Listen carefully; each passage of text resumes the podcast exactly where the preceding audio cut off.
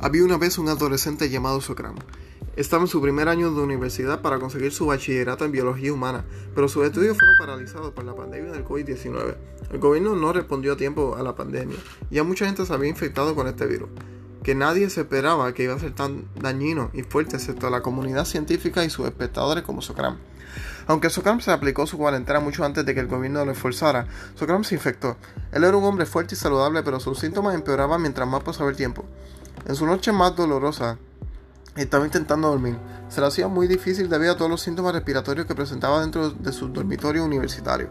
De repente, él observa que el cuarto se está abriendo y que un azul claro bien brilloso se presenta en los entremedios de las dimensiones del cuarto, como si alguien hubiese convertido su cuarto en una caja de regalos y él estuviese adentro. El cuarto fue desmantelado. Lo que quedaba eran sus cuatro paredes en el piso y una infinita superficie debajo de eso completamente blanco que llegaba hasta el horizonte plano. Se bajó de su cama tapándose los ojos de tanta claridad. Pasaron unos minutos y ya se había acostumbrado. Observó que a como 20 metros se encontraba un hombre bien vestido como si estuviese en una reunión corporativa. Se viró para saludar a Socram. Sonrió cuando lo vio, como si viera a su amigo por primera vez en mucho tiempo. O inclusive le dio un abrazo. Socram, confundido, se sentó en la silla de este hombre y le pregunta, ¿cuál es tu nombre? El hombre le responde, no tengo nombre, pero mucha gente me llama SARS-CoV-2. Llámame Kobe. Socram empieza a pensar que esta es su batalla contra el virus. Se para de su asiento y corre a él para tumbarlo al suelo, pero este cuando choca con Kobe siente como si estuviese hecho de cemento y gravemente herido.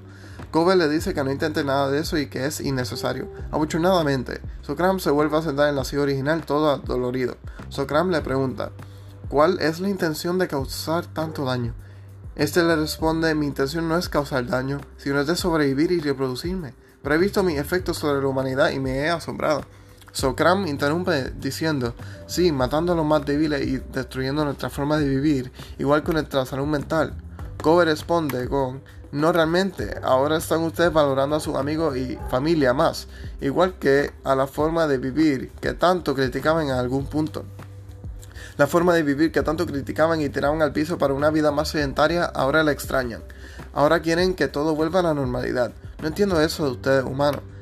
Tienen que entender que los que se van se tenían que ir. ¿Qué se puede hacer? Socram se calla por unos momentos mientras reflexiona en la respuesta. Luego dice, bueno, ¿cuál es tu propósito aquí? Kobe responde con, no lo sé por definitivo, pero ahora estoy observando cuál puede ser. Estoy viendo que mi presencia está aliviando a las otras especies de este planeta que han sido ignoradas por ustedes por años. Hábitats animales empiezan a florecer con vida otra vez. Yo soy la causa de la mejora en la calidad del aire y quién sabe si, este, si extendí por unos años la vida de especies en peligro de extinción. Inclusive ya no hay gente matándose en la calle. Socram empieza a entender. Teniendo curiosidad, le pregunta cómo lo infectó. Kobe le explica que hizo todo bien en su estrategia de evadirlo, pero le mencionó el tiempo cuando estaba en el supermercado y ayudó a una envejeciente con la compra que, le habían, que se le habían caído. Ese fue el momento cuando él se infectó. Socram se quedó en maravilla. Se dio cuenta de que el virus hasta usa actos de bien para infectar a la otra persona. ¿Qué listo es? Socram se da cuenta de que el sol se está poniendo. Le hace una última pregunta.